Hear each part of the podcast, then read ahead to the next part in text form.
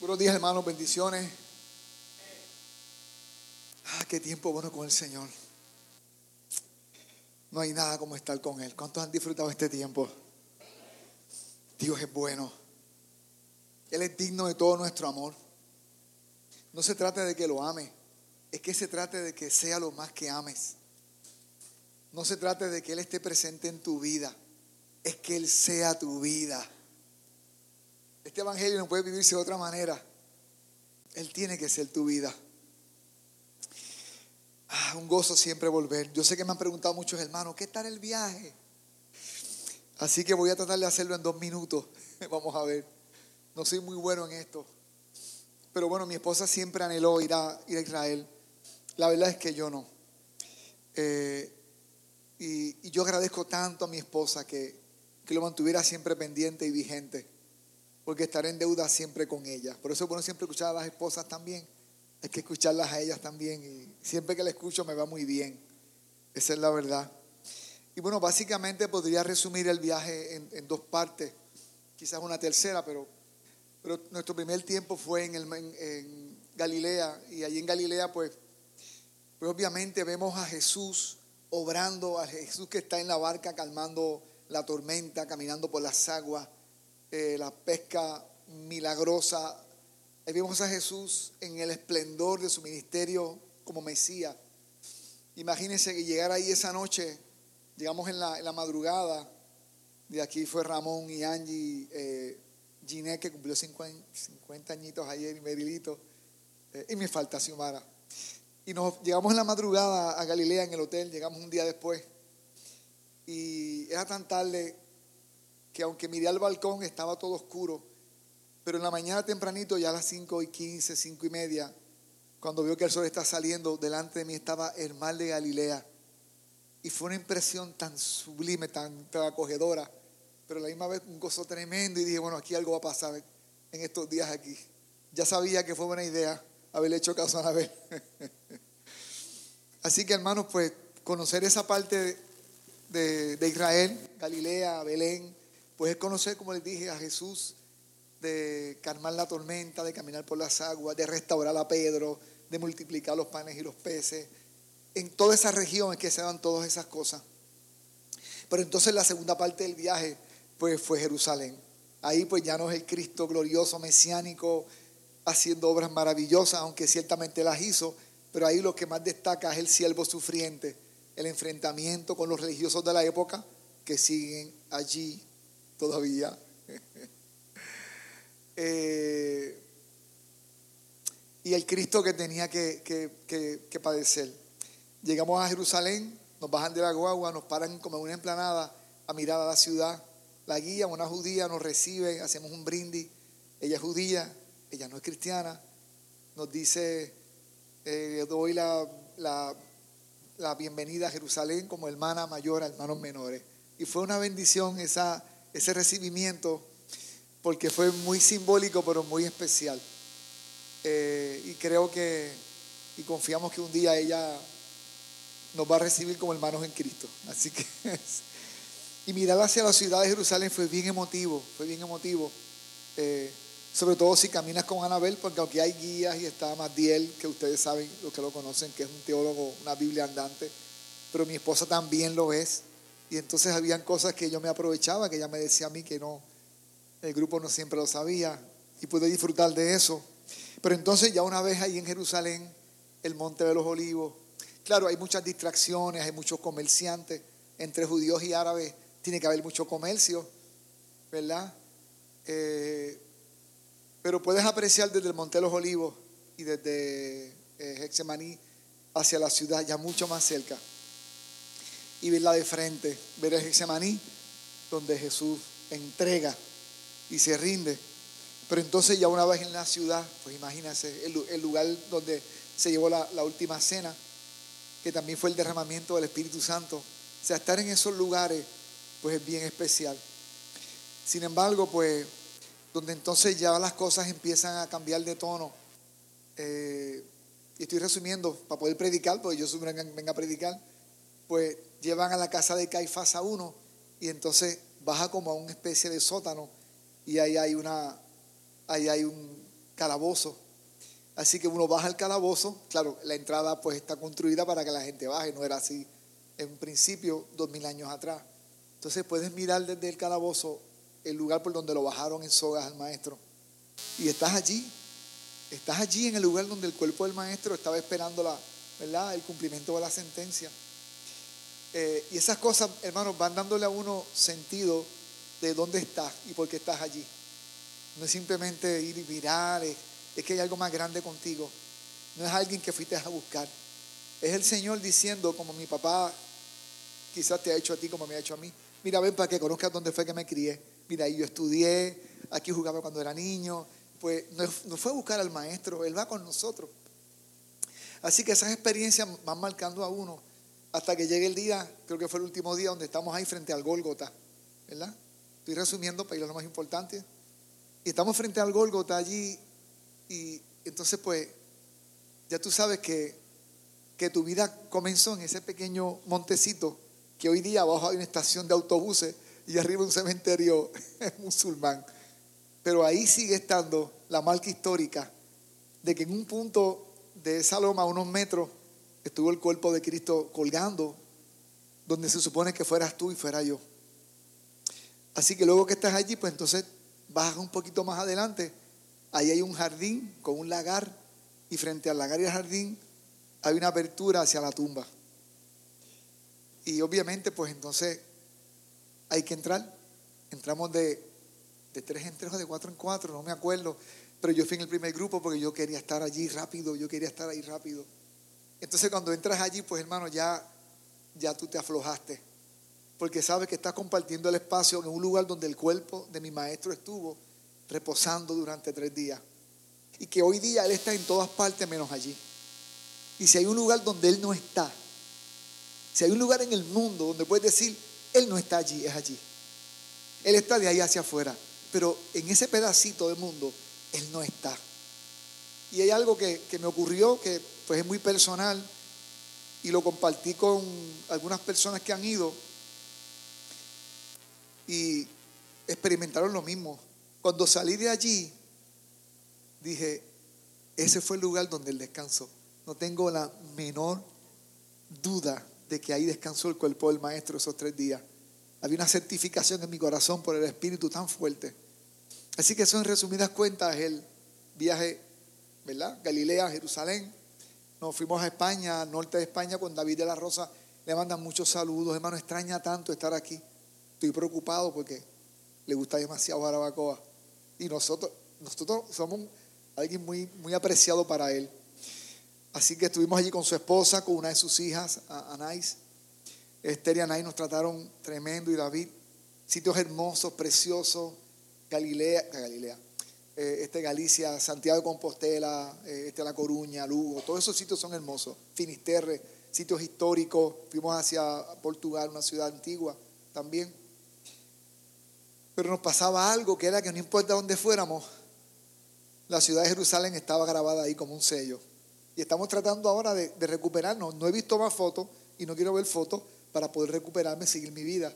Pero todavía, todavía, todavía sigo distraído. Sigo distraído. Eh, creo que voy a vivir siempre bien agradecido que mi esposa haya insistido. Salud. Pero aquí hay que predicar, señores. Y hoy comencé una serie nueva a ver cómo nos va. Lecciones de leprosos. Vamos a hablar sobre leprosos esta serie. Lecciones de leprosos. ¿Qué los leprosos en la Biblia nos tienen que enseñar a nosotros? Interesante, ¿verdad?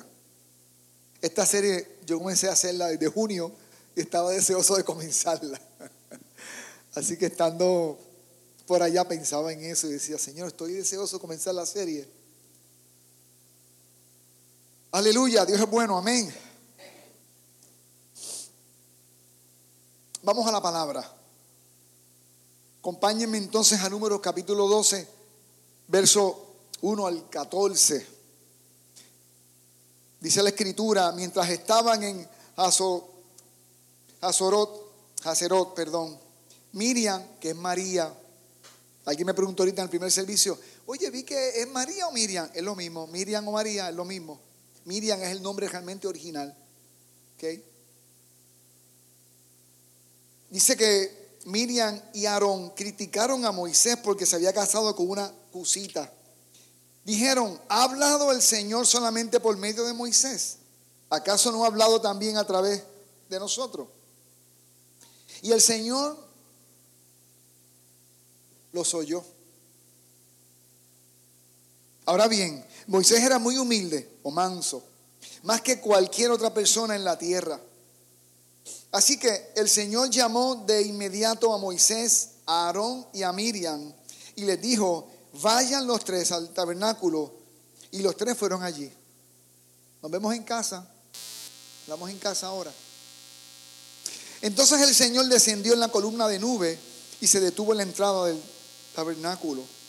Aarón y Miriam, llamó él, ellos dieron un paso al frente y el Señor les habló. Escuchen lo que voy a decir.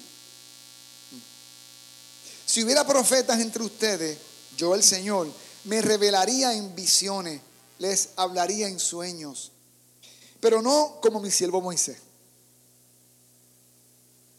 De toda mi casa, Él es en quien confío. Versión de 60, Él es fiel. Yo le hablo a Él cara a cara, con claridad y no en acertijos. Él ve al Señor como Él es. Entonces, ¿por qué no tuvieron temor de criticar a mi siervo Moisés? El Señor estaba muy enojado con ellos, verso 9, y se fue. Cuando la nube dejó de estar encima del tabernáculo, allí estaba Miriam, María, con su piel tan blanca como la nieve, leprosa. Cuando Aarón vio lo que había pasado con ella, clamó a Moisés, oh mi Señor, por favor, no nos castigues por este pecado que tan neciamente cometimos. No dejes que ella sea como un bebé que nace muerto y que ya está en descomposición. Entonces Moisés clamó al Señor, oh Dios, te suplico que la sanes. Pero el Señor le dijo a Moisés, si el padre de Miriam tan solo la escupiera en la cara, no duraría su contaminación siete días. Por lo tanto, Manténla fuera del campamento durante siete días y después podrá ser aceptada de nuevo. Así que Miriam permaneció fuera del campamento durante siete días y el pueblo esperó hasta que la trajeron para continuar su viaje. Fue entonces cuando salieron a Hazerot y acamparon en el desierto de Parán. Amén. Y amén. Padre, te bendigo, bendigo a mis hermanos en esta mañana y te doy las gracias, gracias por tu misericordia, por guardarnos, cuidarnos, Señor. Tú nos sostienes y tu palabra, Señor, es real para nosotros. Tu palabra es necesaria para nosotros. Y abrazamos tu palabra, Señor. Abrazamos listos para aprender lo que tienes para nosotros. Por Jesús. Amén. Así que, hermano, es interesante porque cuando el versículo 1 menciona lo que estaba pasando, empieza diciendo Miriam y Aarón. No dice Aarón y Miriam. Y cuando en la Biblia hay un orden de nombre, regularmente te está mandando un mensaje. En este caso el mensaje es que quien comenzó el asunto, quien comenzó con la crítica, quien comenzó con el señalamiento de espaldas a Moisés, era Miriam, María. Y Aarón, pues entonces se fue que se fue en el viaje también. Y la crítica básicamente era, hermano, que Moisés se había casado con una mujer eh, de Etiopía, Usita, Etiopía. No se sabe si fue que Séfora, su esposa, era esa cusita, que algunos piensan que sí, que se referían a, su, a, esta primera y única esposa de Moisés, Séfora. Acuérdense que, que, Moisés deja a su familia y se va hacia, hacia Madián y por allá es que se casa. Y obviamente ahí no habían ahí no habían del pueblo de Israel. Y escoge esta mujer, es lo que se piensa. O otros piensan que era una segunda esposa, aunque algunos desmienten por, el tipo de perfil este de Moisés. O otros piensan que fue que Sephora se murió y Moisés otra vez pues se casa con, con esta africana. Así que sea A, B o C, la cosa es que Miriam entonces comienza, hermana mayor de Moisés. Acuérdense en quién era esta mujer en la vida de Moisés. Acuérdense esa niña que sigue, sigue la canasta con, con el bebé Moisés. Cuando su mamá lo tira, ¿se acuerdan? Y es ella la que sigue dándole, dándole seguimiento a esa canasta. Y es ella la que interviene con la hija de Faraón y dice, hey, yo tengo quien pueda cuidar a ese niño. Y busca a su mamá. ¿Saben la historia? Por lo tanto, si había una persona a quien, a quien Moisés tenía una gran deuda, era con María. Me imagino las veces que le dijo, y acuérdate que yo te salvé la vida, que gracias a ti es que tú estás vivo. ¿Tú, tú tienes gente así en tu familia, en tus amigos? ¿Ok? ¿Tú te imaginas? Tú tienes ese novio porque yo te lo presenté. Si no te lo presento, no te casas con él. Gracias a mí te casaste con él. Hay gente que vive cobrándote. Oiga, usted a mí no me debe nada, ¿sabe? Por si acaso. Usted a mí no me debe nada. A Cristo sí. Pero a mí usted no me debe nada, ¿ok? Pero hay gente que vive siempre con eso. Quizás María, no lo dice la Biblia, era de esas hermanas que, bueno, te casaste con esa y no me gusta para ti. ¿Quién sabe cómo era ella? ¿Cómo es posible con una pagana te casaste? Y todo lo demás, la Biblia no lo dice, pero la cosa es que ella es hermana mayor. ¿Y quién es hermana mayor? ¿Saben cómo son las hermanas mayores? ¿Alguna hermana mayor aquí? Yo a ti te cambié los pañales, así que tranquilízate, soy una madre para ti. En, ese momento en Israel habían tres líderes visibles Moisés, Aarón y María, tres hermanos. Eran los líderes visibles del pueblo de Israel en ese tiempo. Así que en el verso 2 hay algo muy revelador. Porque el asunto no era esta mujer, era más profundo que eso. Versículo 2. Dijeron, ¿ha hablado el Señor solamente por medio de Moisés? A mí también Dios me usa. Dios le habla a Moisés, a mí también. Yo soy profeta, María la profeta. Así que ese realmente era lo que había en el corazón de ellos. ¿Acaso no ha hablado Dios también a través de nosotros? Dios también nos usa a nosotros. ¿Qué se cree Moisés? Que hasta gago es, ni puede hablar.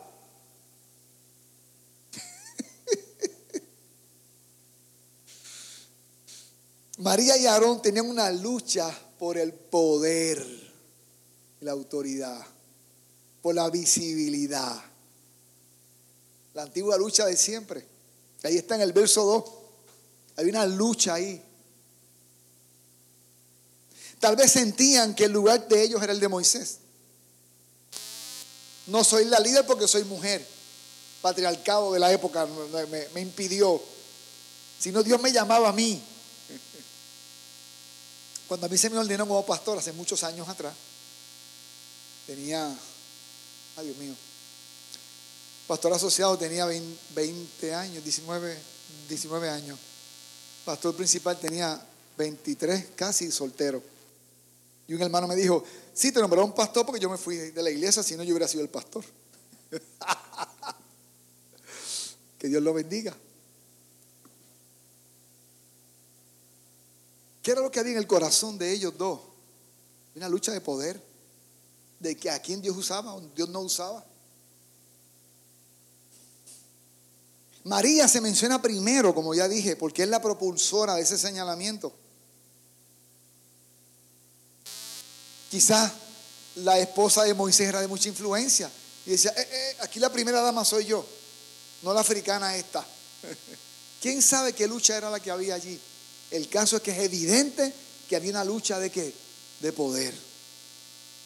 Y si algo destruye un matrimonio, una nación, una iglesia, un ministerio, es lucha de poder. Por eso Cristo, ¿cómo venció?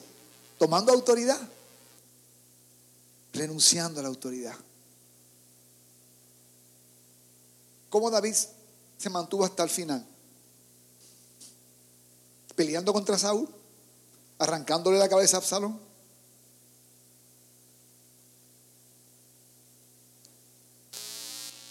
Pero ¿qué dice entonces al final del verso 2? Y el Señor, ¿qué? Los oyó. Porque Él escucha todo. Él lo ve todo y Él lo escucha todo. Y no hay palabra necia que tú digas dije, el mismo Jesús dijo que se nos pedirá que cuenta de toda palabra necia que salga de nuestra boca. Se nos va a pedir cuenta. Él lo escucha todo, inevitablemente lo escucha todo. Ahora bien, Moisés era muy manso, muy humilde, más que cualquier otra persona en la tierra. Esto es muy importante que lo lea y está escrito allí. Y se dice que aunque fue Moisés que escribió estos cinco libros, sin embargo, en una revisión, algunos asumen, he, escuchado o he leído algunos comentarios, que fue Josué el que, el que insistió en ese comentario, o el que, o el que seguramente eh, trajo ese, ese comentario al que escribía. Moisés era muy humilde, más que cualquier otra persona en la tierra. Así que el Señor llamó inmediato a Moisés, Aarón y a Miriam. Fíjate el orden de los nombres. Moisés era el principal líder, Aarón y, Miriam. Dios estableciendo responsabilidades. Moisés a la tienda, Aarón a la tienda, María a la tienda. Vamos a hablar. Ahora se mencionan entonces en el orden correcto. Y les dijo, vayan los tres al tabernáculo y los tres fueron allí. Ay, papá. Entonces el Señor descendió en la columna de nube y se detuvo la entrada del tabernáculo. Hermano, una de las cosas que vimos en el desierto en Israel es que no hay nube. Usted puede tender ropa sin miedo afuera. No va a llover, relájense. Mi esposa estábamos el viernes atendiendo una situación y hay un palo de agua y él dijo, ay, yo que puse algo en la terraza secar. Pero ya no hay nubes. Así que cada vez que la nube del Señor hacía eh, una aparición, la gente sabía que era Dios. Esa gente vieron esa nube 40 años. Y qué, qué tercos fueron. Como nosotros. Tenemos la Biblia en la mano y qué tercos somos. Una palabra que está revelada, confirmada, palabra viva y qué, qué duros somos a veces. Así que hermano, mire, Dios entonces habló, mire el orden, Aarón y Miriam, y está pidiendo cuenta, llamó él. Ellos dieron un paso al frente y el Señor les habló. Esto me acuerda como en la casa de Simón, el fariseo. Simón, tengo algo que decirte. Di maestro. Y ahí vino el palo. Así que entonces eh, el Señor les habló. Escuchen lo que le voy a decir. Sí, Señor. ¿Alguna revelación nueva?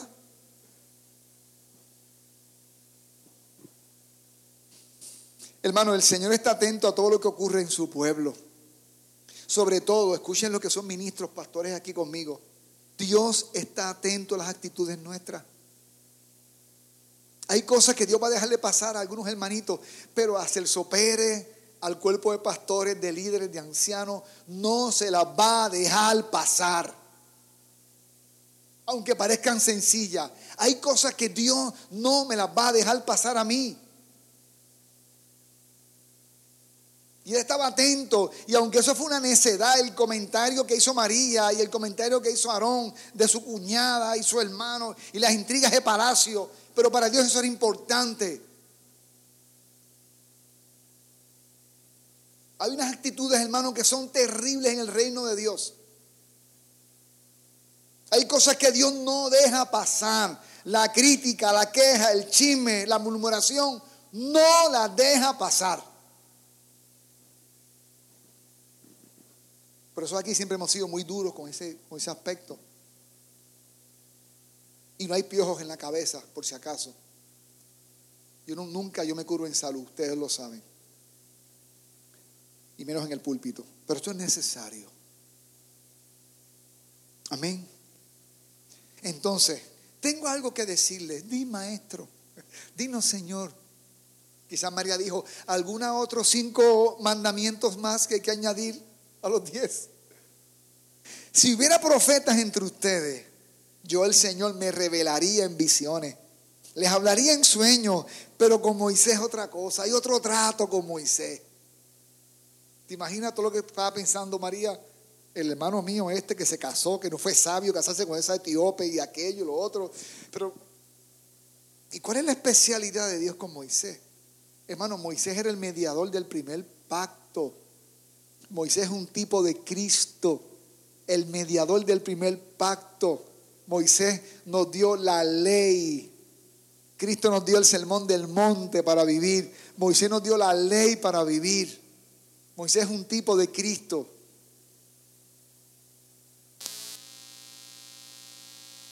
¿Está aquí conmigo? Con Moisés tengo un trato diferente porque tiene un llamado diferente, una función diferente. Y no está hablando de que Dios le pasa la mano a los pecados de Moisés. Acuérdense que, que no entró a la tierra.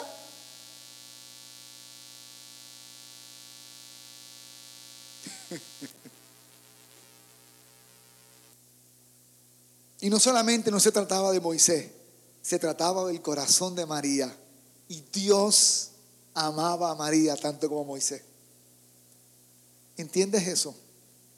El trato de Dios no es igual contigo ni conmigo, pero es el mismo amor. Ese que cantamos ahorita, ese es el amor, el mismo. Dios no corta parejo, pero es justo. ¿Y por qué cortaste conmigo así y con aquel? Él es justo. Él sabe quién le da a cada uno, amén. De toda la casa, de toda mi casa, ¿de, ¿de quién es la casa? ¿De quién es el pueblo? ¿De quién es la iglesia? de toda mi casa, Él es quien, en quien confío. La versión del 60 dice, Él es fiel sobre toda mi casa. Yo le hablo a Él cara a cara, con claridad y sin acertijo. Voy directo al grano con Él. Con Él es cara a cara. Gloria al Señor. Dios es bueno, amén. No dependa de sueños para una relación con Dios. Ni, hablé con Él cara a cara en el nombre de Jesucristo. Ya el velo fue, fue quitado. Él ve al Señor como Él es. Entonces, ¿por qué no tuvieron temor de criticar a mi siervo Moisés? Hermano, ¿saben qué? Francamente, eso no es tan grave lo que ellos hicieron. ¿Ustedes creen? Si no fuera tan grave, ¿por qué Dios detuvo al pueblo? Detengan la marcha. Ustedes tres a la tienda. Dios lo primero que hace es que le dice a ellos, le testifica a ellos quién es Moisés en su relación con él. ¿Y Moisés cómo era? Perfecto. No, era fiel. Los fieles no quiere decir que no fallan, solamente Cristo no falla. Pero había una característica en el corazón de Moisés que le encantaba a Dios. Es que era como humilde, manso. Y eso hacía que fuera confiable para Dios. Yo confío en este hombre porque es un hombre manso, es un hombre humilde, corregible. Y la mansedumbre y la, y la humildad en un líder provoca que sea Dios el que lo defienda. No se defiende. No se defienda, hermano. No te defiendas. Deja que Dios sea el que te defienda. Tengo que cuidar mi imagen, mi reputación. Reputación. Moisés no estaba en ese negocio de cuidar lo que pensaban de él como líder. Al principio cuando llegué a Jarabacoa yo andaba en una camioneta, pues una camioneta porque montaba a los chicos limpiabotas, montaba a los hermanos para los campos, porque me era muy útil. Y un consiervo me dijo, usted como pastor no le representa ese vehículo. Ah, yo, ah, dijiste de mí. No, que yo soy pastor, yo soy popín, chico, carájate. Puse la camioneta. ¿Usted sabe por qué, hermano? Porque el problema de un creyente cuando empieza a guardar su imagen. Y Moisés era un león guardando la imagen de Dios y la honra de Dios, pero era un cordero con su propia imagen. Amén, amado. Así que cuando yo no me defiendo, cuando tú no eres quien hace defensa de ti, eso provoca que quien sea el que te defienda, Dios es el que te va a defender. ¿Quién defendió a David de Saúl? ¿Quién defendió a David de Absalón? ¿Quién defendió a David de todos los enemigos? Lean sus salmos. Era Dios el que lo defendía. Dios es mi defensa. Verso 9. El Señor estaba muy enojado con ellos y se fue. Cuando la nube dejó de estar encima de la tienda, allí estaba María con la piel blanquita de lepra. La lepra iba dando poco a poco. Habían, tipos, habían diferentes tipos de lepra, con condiciones distintas de la piel, le llamaban lepra. Pero en el caso de María era lepra full, 100% lepra. Y no fue un proceso de, de meses, de años. Inmediatamente su piel quedó blanca, avanzada la condición de ella. Tan pronto se fue la nube, tan pronto se fue la presencia de Dios, apareció la lepra. De lo que había en el corazón de, Miriam, salió a dónde? A su piel. Quedó leprosa. Aquí nos encontramos la primera leprosa.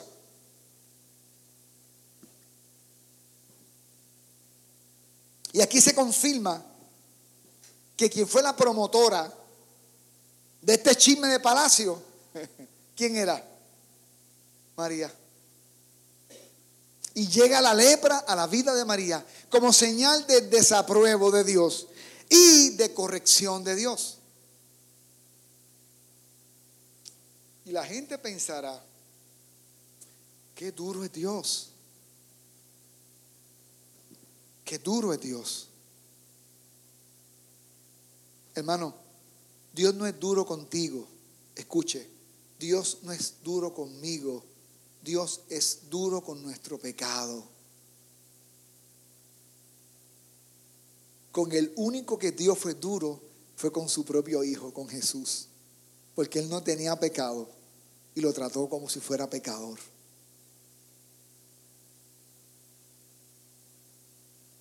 ¿Se acuerdan Caín? Grande es mi pecado. Perdón, grande es mi castigo. Tu castigo fue grande. Tu pecado fue grande que mataste a tu hermano.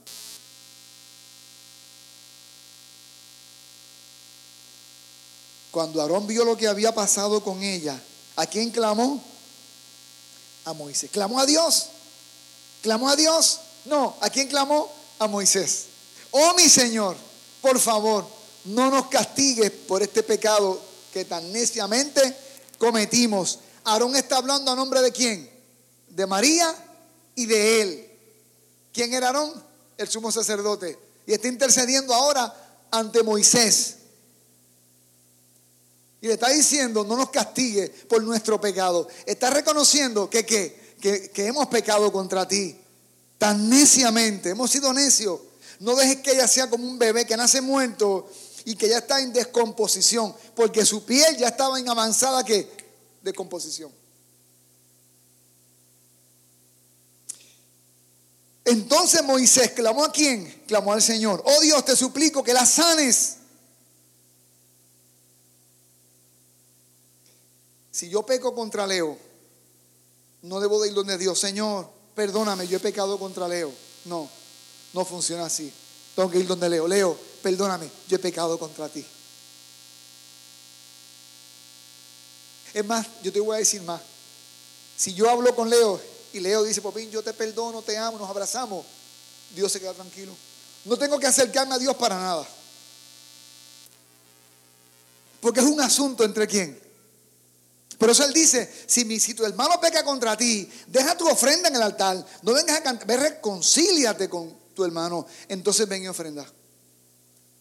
Ay Señor, yo no voy a ofrendar hoy porque estoy enojado con, con mi hermano. Oye, llevas un año enojado con él. Lo estás usando como excusa para, para no ofrendar. Chiste evangélico. Así que hermano, en el reino de Dios las relaciones son importantísimas. Y viene lepra cuando una iglesia se llena de chisme, de quejas y de competencia. Se llena de lepra. Lepra en el espíritu, ¿verdad? No me interpreten. Mire, hermano, si cada vez que yo hable mal de Leo o hable mal de, de alguno de ustedes, me da lepra en la piel, yo andaría muy cuidadoso con la lengua. Si cada vez que yo hablara, no lepra, piojo me diera y llegar aquí al culto, hable mal de alguien. Lo que pasa es que el tipo de lepra que nos da ahora, hermano, es que se va secando nuestra relación con Dios. Se va secando nuestra relación con Dios. nos vamos secando, se descompone nuestro espíritu y se detiene la marcha del pueblo de Dios. Pero el Señor le dijo a Moisés, si tu papá le escupe en la cara, si un joven faltaba el respeto en ese tiempo, el papá escupía en su rostro de forma simbólica y quedaba fuera de la casa y de la comunidad durante siete días. Por eso es que dice, si el padre de Miriam tan solo le escupiera en la cara, no duraría su contaminación siete días. En otras palabras, lo que Miriam hizo contaminó nuestra casa. Vamos a sacarla del campamento, de la casa durante siete días. Porque es que el pecado nos contamina a todos. Amén. ¿Por qué es tan importante que los líderes, en este caso Miriam, tengan las manos limpias? Escúchame, líder, pastor, ministro, porque los líderes servimos la mesa. Los líderes llevamos el pan de Dios a la mesa y el pan de Dios a la mesa hay que servirlo con las manos santas.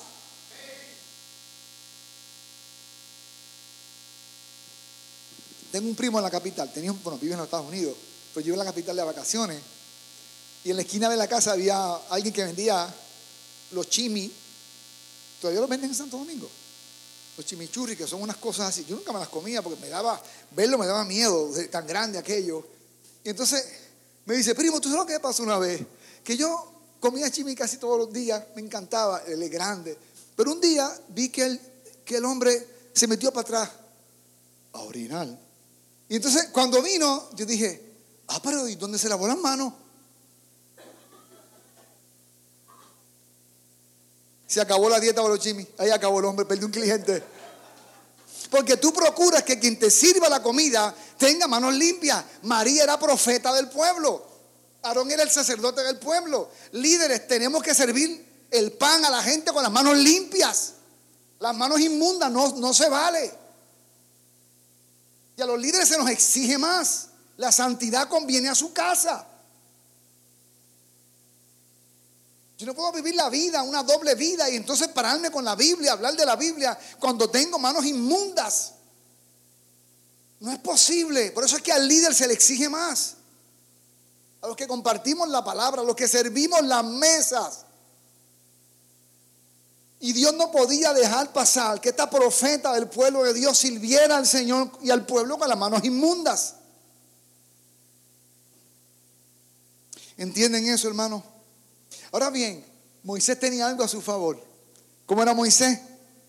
Manso, no menso, manso. Y escucha bien, Moisés no se defendió. Y como no se defendió, ¿quién lo defendió?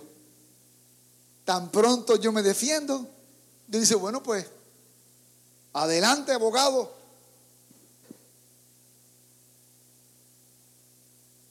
Cuando es Dios el que defiende, hermano, me ha pasado que a veces tenemos que orar, Señor, suficiente, yo no necesito esto, Señor, suficiente, suficiente, detén tu mano, como Jesús en la cruz. Ok, papá, no me defiendas, yo los perdono, yo los perdono, no me defiendas. Porque Jesús conocía a su Padre. Claro, como quiera, el Padre lo defendió. Y el juicio que vino sobre esa nación duró hasta hace unos años atrás.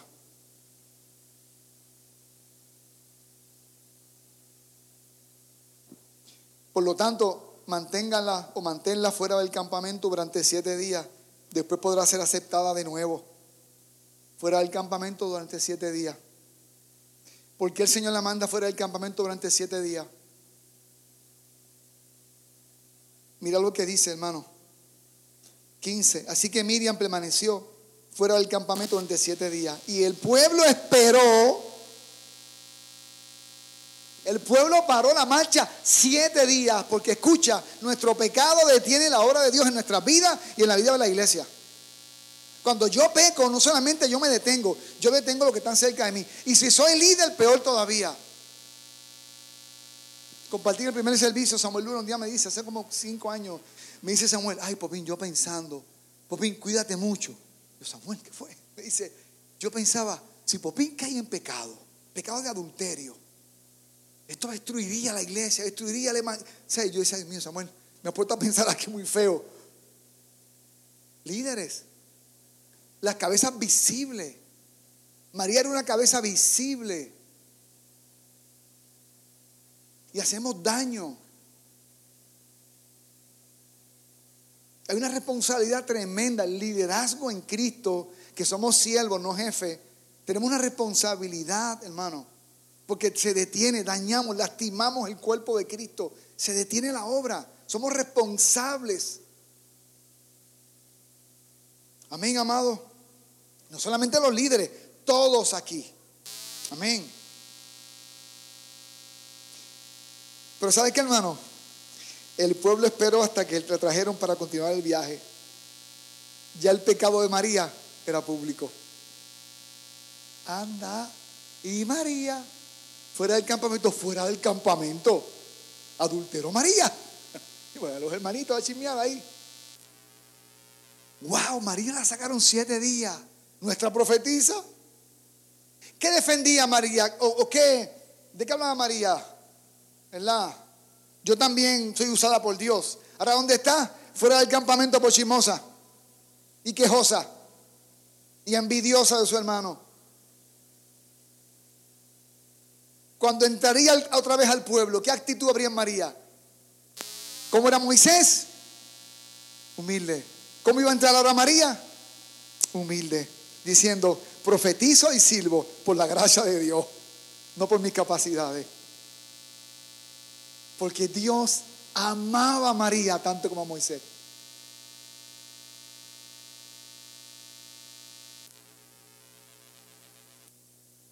María fue corregida en público y fue sacada de la comunión del pueblo por siete días. Dios al hijo que ama, corrige. Ahora bien, Dios la curó de la lepra, pero la dejó de disciplina siete días fuera del campamento. El pecado de los líderes detiene el avance de Dios en la ciudad, en la iglesia, en nuestras familias. Ahora bien, esto me encanta. La parte del último verso, del verso 15, la última parte del verso. Y el pueblo esperó hasta que trajeron, hasta que la trajeron para continuar el viaje. Dios, escúchame, no dejó a María atrás. Sigan y déjenla. Deténganse.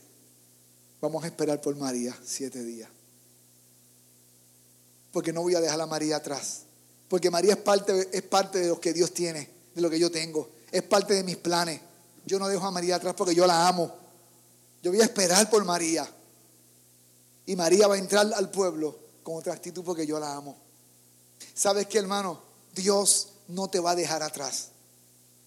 Él te va a corregir, va a estar contigo allí.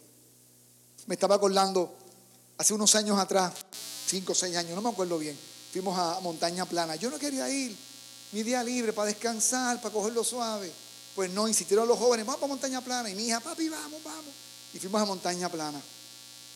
Así que fue muy interesante. Me encantó subir, pero a mitad, Gaby, que era asmática, bueno, es asmática, de hecho, por eso no está aquí. La noche llegó de la capital con asunto, se, se le complicó, pero bueno, estaba respirando con mucha dificultad. Y dije, bueno, aquí le dio un ataque de asma a Gabriela. Y se sentó una roca, me dice, papi, sigan ustedes, déjame aquí. Le dije, Gaby, tú vas a subir a montaña plana. Lo vas a hacer conmigo. Coge aire. Claro, ya no sabía que iba a hacerlo, aunque fuera lo último que yo hiciera en la vida, subirla arriba a montaña plana. ¿Sabes por qué, hermano? Porque yo soy padre. Porque para un padre ningún hijo se le va a quedar atrás. Y él va a esperar por ti. Hasta que cojas el aire que necesitas. No esperes siete días, ni siete horas. Quizás fueron siete minutos. Cuando estaba lista, porque llevábamos juntos. Y esto se llama gracia. Ahora vamos juntos. Y estaba arriba celebrando luego. Ella sabe que no lo hizo sola, que lo hizo con su padre. ¿Sabes qué, hermano? Yo tengo 37 años en Cristo. Yo miro hacia atrás y yo sé que no he sido yo. Yo solamente pongo la fe y el primer paso. Y entonces viene el favor de Dios. Y quizás tú te sientes que, wow, yo como Miriam me han dejado atrás. No, no te va a dejar atrás. El campamento se paró. Y Él va a parar porque tiene planes contigo. Hasta que purifiques tus manos. Hasta que aprendas la lección, y camines con Él. Amén. Me encanta saber que Dios no nos deja atrás. Me encanta saber que Él cuenta conmigo a pesar, a pesar de mí. Dios le hizo saber a María que la amaba, que seguía en sus planes, que había paciencia y gracia. Un amigo en estos días me estaba contando, David de la Rosa, que a, un, a otro amigo de él iba volando, no sé en qué país, allá en Europa, y hubo que desviar el vuelo porque el tipo se enfermó gravemente y desviaron el vuelo. Si Dios tiene que desviar el vuelo por ti, Él lo va a desviar. ¿Se acuerdan lo que cantamos ahorita? El amor de Dios, incontrolable amor de Dios. Él te va a amar. Él te va a amar hasta el final. Dice la Escritura que Jesús los amó. ¿A dónde? Hasta el final. Así que, verso 16, fue entonces cuando salieron a Hazerot y acamparon en el desierto de Parán. Cuando María salió, limpiecita, humildita, entonces siguieron caminando. Nunca más hubo, ¿verdad? Otro encontronazo entre estos tres colosos. Nunca más. Así que, lección número uno. Son cuatro lecciones de, esta, de este primer eh, leproso.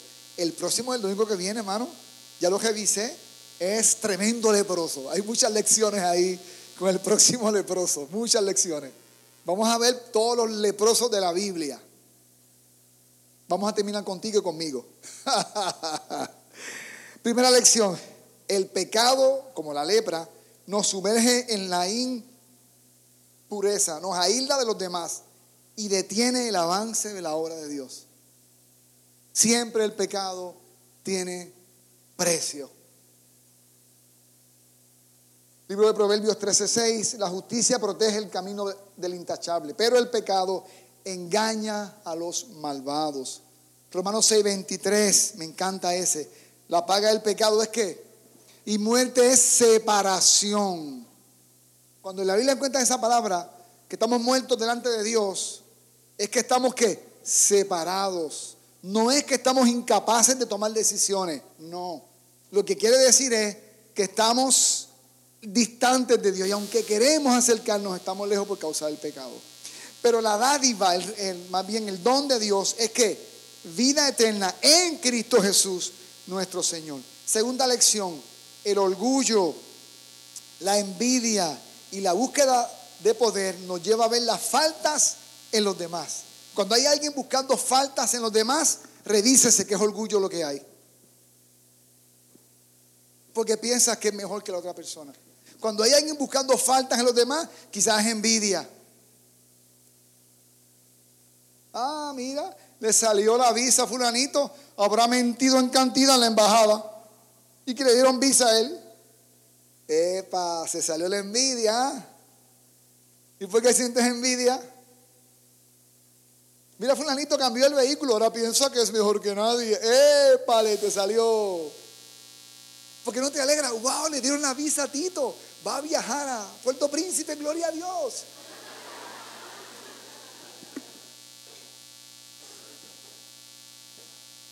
Porque no te goza. A fulano le dieron un puesto en el gobierno. Botella. Botella, seguramente. Envidia, seguramente. Hermano, a veces nuestro estado espiritual se coge como la fiebre en la boca. El termómetro, en Israel hubo que hacer unos exámenes de, de COVID, me encantó, porque es en la boca. Dice, esa gente tan adelante y aquí en la nariz, te, sacan el tubo por acá casi, ¿sabes? Y yo, pero, hermano, fue, abre la boca. Ya, ah, pues yo mismo me lo hacía. Y aquí por ahí te sacan, tú sabes, el sinus, todo eso. Es terrible. La lengua, hermanos, eh, eh, este, la boca y lo que sale refleja el estado de adentro.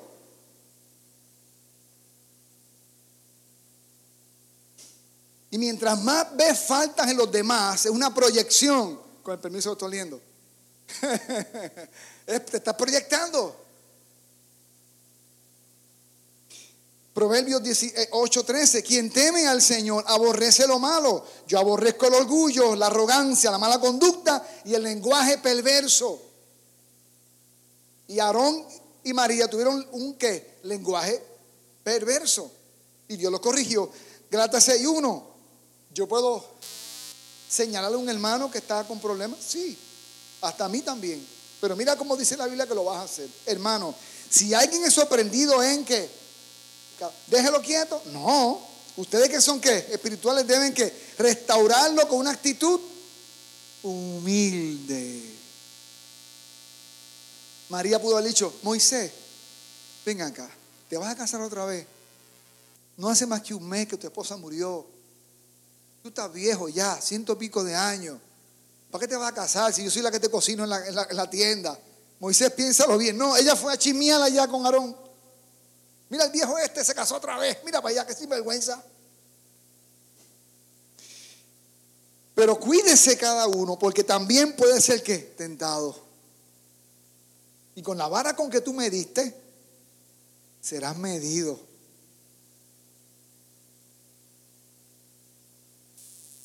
Lo que mi pastor Rey un día me enseñó, Popín, si vas a juzgar algo, tiende más hacia la misericordia que al juicio. Porque cuando te toque a ti, pues juicio van a ser contigo o misericordia van a ser contigo. Porque yo era rápido con el sable y la cabeza caía allá, pum, tum, tum, tum, tum. Y tuve que aprender. Amén. Cuídese cada uno, porque también puede ser que tentado. Cuarta lección, ¿verdad? Tercera lección.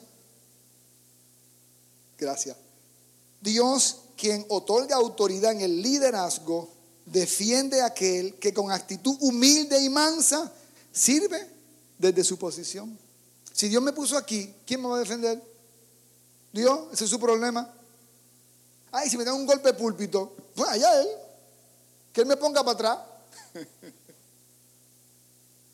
¿Peleó David para ser rey? ¿Tomó David el reino a fuerza de espada? No. ¿Volvió cuando lo pierde con Absalón a fuerza de espada? No. Dios, Dios es el que te pone en la posición donde tú estás. Aprendamos esa lección de Moisés. Salmo 34, 7, pues el ángel del Señor, que, que es quién? Cristo, es un guardián, rodea y defiende a todos algunos, a todos los que le temen, si no le temo no. Dios no cuida a todo el mundo. Ay, ¿qué estás diciendo? No, pues la Biblia es a los que le temen. Y último, se me acabó el tiempo ahora. Cuarta lección, el Padre nos corrige en amor. Tiene paciencia y no nos deja atrás. Diz conmigo, Dios no me deja atrás. Yo no soy nunca de repetir así, ¿verdad? Porque tengo un estilo diferente, pero quiero que lo repitas conmigo. Dios no me deja atrás. Mi Padre no me dejará atrás. Y si yo no dejé a mi hija a mitad de, de su vida, Dios que es Padre más perfecto que yo, no te va a dejar a ti a mitad de su vida. Hebreos 12, 5 y 7, 10 y 11. Hijo mío, no tomes a la ligera la disciplina del Señor y no te des por vencido cuando te corrige, pues el Señor disciplina a quienes, a los que ama, y castiga a todo el que recibe como hijo. Al soportar esta disciplina divina, recuerden que Dios los trata como sus propios hijos. 10 y 11. Pues nuestros padres terrenales nos disciplinaron durante algunos años e hicieron lo mejor que pudieron, como nosotros, ¿verdad? Pero la disciplina de Dios siempre es buena para que nosotros, para nosotros, a fin de que participemos de qué? De su santidad. Él está formando el carácter de Cristo en nosotros y nos va a disciplinar para que seamos mansos y humildes como Él es, manso y humilde. Versículo 11, ninguna disciplina resulta agradable a la hora de recibirla María en el campamento, Dios mío, qué vergüenza. Siete días aquí.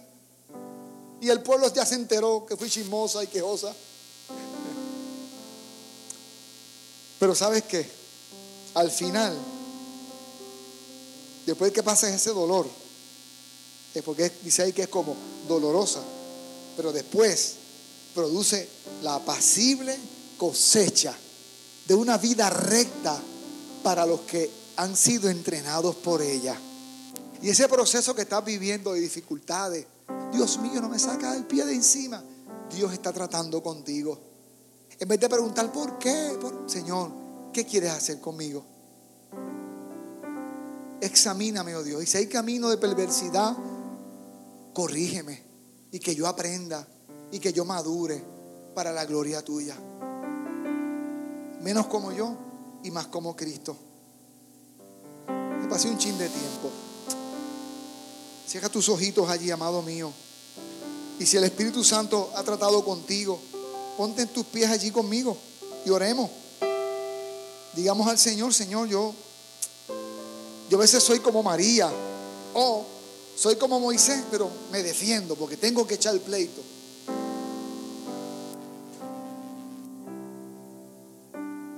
Señor, yo soy uno de estos líderes aquí. Yo sirvo las mesas en esta casa. Por favor, que mis manos estén limpias. Que mis labios, Señor, abran la boca para bendecir, para edificar a otros. Guarda mi corazón, Señor. Guarda mi corazón de, de desear lo que tú no tienes para mí. Yo anhelo todo lo que tienes para mí. Pero que yo me alegre con lo que le das a mis hermanos también. Señor, enséñame como María, Padre. Aquí estamos delante de ti. Te rogamos en esta hora, Señor, que, que nos perdone si en algún momento dado no hemos sido no hemos sido sabios ni prudentes, Señor. Perdóname, Señor, si en algún momento dado he sido ligero y no he andado, Señor, con manos limpias y puras delante de ti. Y peor aún, Señor, si, si he servido la mesa, Señor, en, en impureza. Señor, y si me has traído a un campamento de dificultades, de dolor, de circunstancias adversas, que se conviertan, Señor, en mi, en mi lugar de crecimiento, en mi escuela de madurez, confiando en que no me vas a dejar atrás. Señor, pude haber hasta caído en pecado muy severo. Y yo sé que mientras mi corazón esté humilde y rendido a ti, tú vas a estar ahí listo para levantarme y esperarme. Y que el campamento, Señor, no se me vaya al frente. Porque en la casa de mi Padre moraré por largos días. Y tú eres mi Padre. Gracias, Señor. Porque ya no hay lepra en nuestra piel. Pero líbranos de la lepra espiritual. Que nos corroe, Señor. Nos corroe la salud espiritual. Que yo no sea de tropiezo ni razón, Padre, para que la obra de Dios se detenga en esta ciudad, en mi familia y en esta iglesia. Por Jesucristo. Amén y amén. Si estás allí compartiendo con nosotros en esta hora, viéndonos por, esta pantallita, quizás de tu celular, de, de tu tablet, y no has recibido aún a Jesús como Señor de tu vida, te invito a que lo hagas. Si hay alguien presente también que quiere recibir a Cristo, solamente levántame tu mano como señal en esta tarde de que quiere recibir a Jesús. ¿Habrá alguien aquí que quiere recibir a Jesucristo? Solamente levántame tu mano como señal de que yo quiero arrepentirme de mis pecados y que Jesús venga a morar a mi corazón. ¿Habrá alguien? Si estás allí, haz conmigo esta oración. Señor Jesús, yo reconozco que fuiste a la cruz por mí y que mis pecados Tú los limpias con tu sangre. Yo me arrepiento de ello. Y yo reconozco, Señor, mi necesidad de ti. Perdóname y límpiame. Y dame tu Santo Espíritu para hacerte fiel. Amén. Si has hecho esta oración, mándanos una nota para poder hacer contacto contigo. Dios te bendiga.